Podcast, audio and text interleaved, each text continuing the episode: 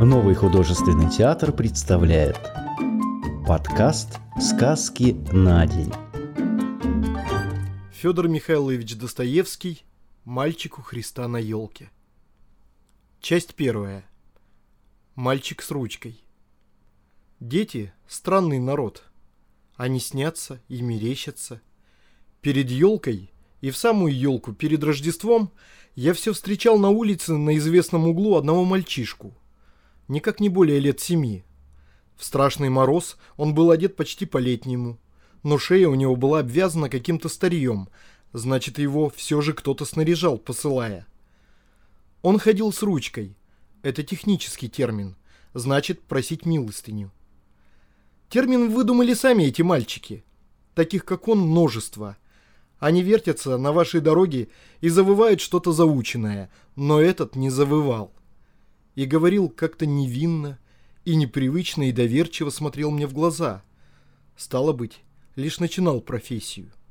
На расспросы мои он сообщил, что у него сестра, сидит без работы, больная. Может и правда. Но только я узнал потом, что этих мальчишек тьма тьмущая. Их высылают с ручкой, хотя бы и в самый страшный мороз, и если ничего не наберут, то, наверное, их ждут побои.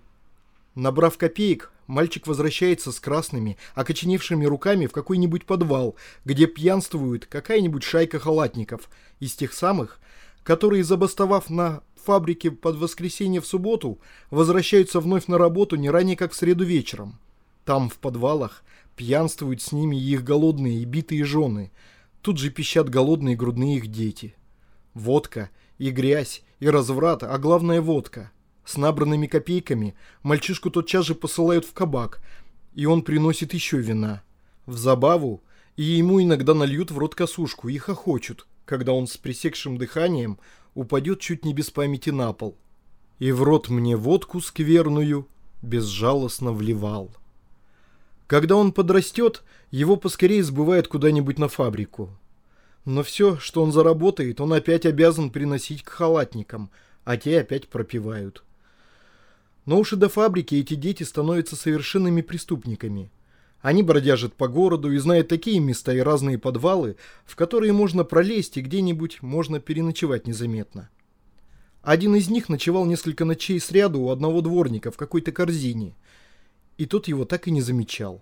Само собою, становятся воришками, воровство обращается в страсть даже у восьмилетних детей, иногда даже без всякого сознания о преступности действия. Под конец переносят все – голод, холод, побои – только за одно, за свободу, и убегают от своих халатников бродяжить уже на себя. Это дикое существо не понимает иногда ничего, ни где он живет, ни, на, ни какой он нации, есть ли Бог, есть ли государь. Даже такие передают об них вещи, что невероятно слышать, и однако же все факты. Часть вторая. Мальчик у Христа на елке. Но я не романист, и, кажется, одну историю сам сочинил. Почему я пишу? Кажется, я ведь я сам знаю, наверное, что сочинил. Но мне все мерещится, что это где-то и когда-то случилось. Именно это случилось как раз накануне Рождества, в каком-то огромном городе и в ужасный мороз. Мерещится мне, был в подвале мальчик. Но еще очень маленький, лет шести или даже менее. Этот мальчик проснулся утром в сыром и холодном подвале – Одет он был в какой-то халатик и дрожал. Дыхание его вылетало белым паром, и он, сидя в углу на сундуке, от скуки нарочно пускал этот пар изо рта и забавлялся, смотря как он вылетает. Но ему очень хотелось кушать. Он несколько раз с утра подходил к нарам, где на тонкой, как блин, подстилке и на каком-то узле под головой вместо подушки лежала больная мать его. Как она здесь очутилась?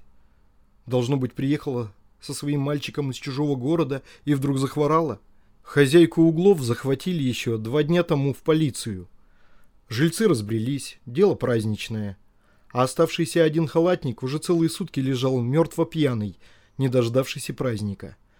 В другом углу комнаты стонала от ревматизма какая-то восьмидесятилетняя старушонка, жившая когда-то и где-то в няньках, а теперь помиравшая одиноко, охая, брюзжа и ворча на мальчика, так что он уже стал бояться подходить к ее углу близко. Напиться-то он где-то достал в синях, но корочки нигде не нашел, и раз в десятый уже подходил разбудить свою маму. Жутко стало ему, наконец, в темноте. Давно уже начинался вечер, а огня не зажигали. Ощупав лицо мамы, он подивился, что она совсем не двигается и стала такая же холодная, как стена. Очень уж здесь холодно. Подумал он, постоял немного, бессознательно забыв свою руку на плече покойницы, потом дохнул на свои пальчики, чтобы отогреть их, и вдруг, нашарив на нарах свой картузишко, потихоньку ощупью пошел из подвала. Он еще бы и раньше пошел, да все боялся вверху на лестнице большой собаки, которая выла весь день у соседских дверей. Но собаки уже не было, и он вдруг вышел на улицу. Господи, какой город! Никогда он еще не видал ничего такого. Там, откуда он приехал, по ночам такой черный мрак, один фонарь на всю улицу. Деревянные низенькие домишки запираются ставнями, на улице чуть смеркнется никого. Все затворяются по домам и только завывают целые стаи собак, сотни и тысячи их, воют и лают всю ночь. Но там было зато так тепло, и ему давали кушать. А здесь, господи, как бы покушать. И какой здесь стук и гром, какой свет и люди, лошади и кареты, и мороз. Мороз. Мерзлый пар валит из загнанных лошадей, из жарко дышащих морд их. Сквозь рыхлый снег звенят об камни подковы, и все так толкаются. И, господи, так хочется поесть, хоть бы кусочек какой-нибудь, и так больно стало вдруг пальчиком. Мимо прошел блюститель порядка и отвернулся, чтоб не заметить мальчика. Вот и опять улица. Ох, какая широкая. Вот здесь так раздавят, наверное. Как они все кричат, бегут и едут. А свету-то, свету! А это что? Ух, какое большое стекло! А за стеклом комната.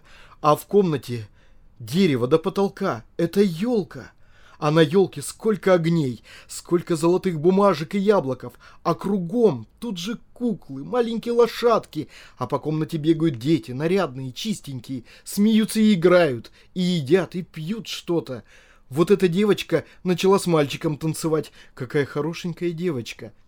Вот и музыка. Сквозь стекло слышно. Глядит мальчик, девица, уже и смеется, а у него болят уже пальчики и на ножках а на руках стали совсем красные, уже не сгибаются и больно пошевелиться.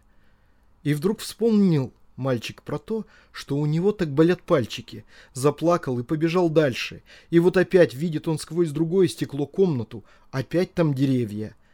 Но на столах пироги, всякие, миндальные, красные, желтые, и сидят там четыре богатые барыни, а кто придет – они тому дают пироги, а отворяется дверь поминутно. Входит к ним с улицы много господ. Подкрался мальчик, отворил вдруг дверь и вошел. Ух, как на него закричали и замахали. Одна барыня подошла поскорее сунула ему в руку копеечку, а сама отворила ему дверь на улицу. Как он испугался. А копеечка тут же выкатилась и зазвенела по ступенькам. Не мог он согнуть свои красные пальчики и придержать ее. Выбежал мальчик и пошел поскорее, поскорее, куда сам не знает. Хочется ему опять заплакать, да уж боится, и бежит, и бежит, и на ручки дует. И тоска берет его, потому что стало ему вдруг так одиноко и жутко. И вдруг, господи, да что же это опять такое? Стоят люди толпой и девятся. На окне за стеклом три куклы. Маленькие, разодетые в красные и зеленые платьица и совсем-совсем живые. Какой-то старичок сидит и будто бы играет на большой скрипке. Два других стоят тут же и играют на маленьких скрипочках. И в такт качают головками, и друг на друга смотрят, и губы у них шевелятся, говорят, совсем говорят. Только вот из-за стекла не слышно. И подумал сперва мальчик, что они живые – а как догадался совсем, что это куколки, вдруг рассмеялся. Никогда он не видал таких куколок и не знал, что такие есть. И плакать-то ему хочется. Но так смешно, смешно на куколок. Вдруг ему почудилось, что сзади его кто-то схватил за халатик. Большой злой мальчик стоял подле и вдруг треснул его по голове, сорвал картуз, а сам снизу подал ему ножкой. Покатился мальчик на земь. Тут закричали. Обомлел он, вскочил и бежать, бежать. И вдруг забежал, сам не знает куда, в подворотню на чужой двор. И присел за дровами. Тут не сыщут. Да и темно. Присел он и скорчился. А сам удышаться не может от страху. И вдруг, совсем вдруг стало ему так хорошо. Ручки и ножки вдруг перестали болеть. И стало так тепло, так тепло как на печке. Вот он весь вздохнул. Ах, да ведь он было заснул. Как хорошо тут заснуть. Посижу здесь и пойду опять посмотреть на куколок, подумал мальчик и усмехнулся, вспомнив про них совсем как живые. И вдруг ему послышалось, что над ним запела его мама песенку. «Мама, я сплю». Ах, как тут спать хорошо. Пойдем ко мне на елку, мальчик, прошептал над ним вдруг тихий голос. Он подумал было, что это все его мама, но нет, не она. Кто же это его позвал? Он не видит. Но кто-то нагнулся над ним и обнял его в темноте. А он протянул ему руку и... И вдруг... О, какой свет! О, какая елка! Да и не елка это. Он и не видал еще таких деревьев. Где это он теперь? Все блестит, все сияет, и кругом все куколки. Но нет, это все мальчики и девочки, только такие светлые. Все они кружатся около него, летают, все они целуют его, берут его, несут с собой, да и сам он летит. И видит он, смотрит его мама и смеется на него радостно. «Мама!» «Мама! Ах, как хорошо тут, мама!» Кричит ей мальчик и опять целуется с детьми. И хочется ему рассказать им поскорее про тех куколок за стеклом. «Кто вы, мальчики? Кто вы, девочки?» Спрашивает он, смеясь и любя их. «Это Христова елка», — отвечает ему. У Христа всегда в этот день елка для маленьких деточек, у которых там нет своей елки. И узнал он, что мальчики эти и девочки все были все такие же, как он, дети. Но одни замерзли еще в своих корзинах, в которых их подкинули на лестнице к дверям петербургских чиновников. Другие задохлись у чехонок от воспитательного дома на прокормлении. Третьи умерли у иссохшей груди своих матерей во время самарского голода. Четвертые задохлись в вагонах третьего класса от смраду. И все-то они теперь здесь все они теперь как ангелы. Все у Христа. И Он сам посреди их, и простирает к ним руки, и благословляет их и их грешных матерей. А матери этих детей все стоят тут же в сторонке и плачут. Каждая узнает своего мальчика или девочку, а они подлетают к ним и целуют их, утирает им слезы своими ручками и упрашивает их не плакать, потому что им здесь так хорошо. А внизу на утро дворники нашли маленький трупик, забежавшего и замерзшего за дровами мальчика. Разыскали и его маму. Та умерла еще прежде его. Оба свиделись у Господа Бога в небе. И зачем же я сочинил такую историю, так не идущую в обыкновенный разумный дневник, да еще писателя? А еще обещал рассказы и преимущественно о событиях действительных. Но вот в том-то и дело – мне кажется и мерещится, что все это могло случиться действительно. То есть то, что происходило в подвале и за дровами. А там, об елке у Христа, уж и не знаю. Как вам сказать, могло ли оно случиться или нет? На то я и романист, чтобы выдумывать. Другие выпуски подкаста ищите в популярных библиотеках подкастов по поисковому запросу «Сказки на день», а также в социальных сетях в группах нового художественного театра, где найдете еще много чего интересного.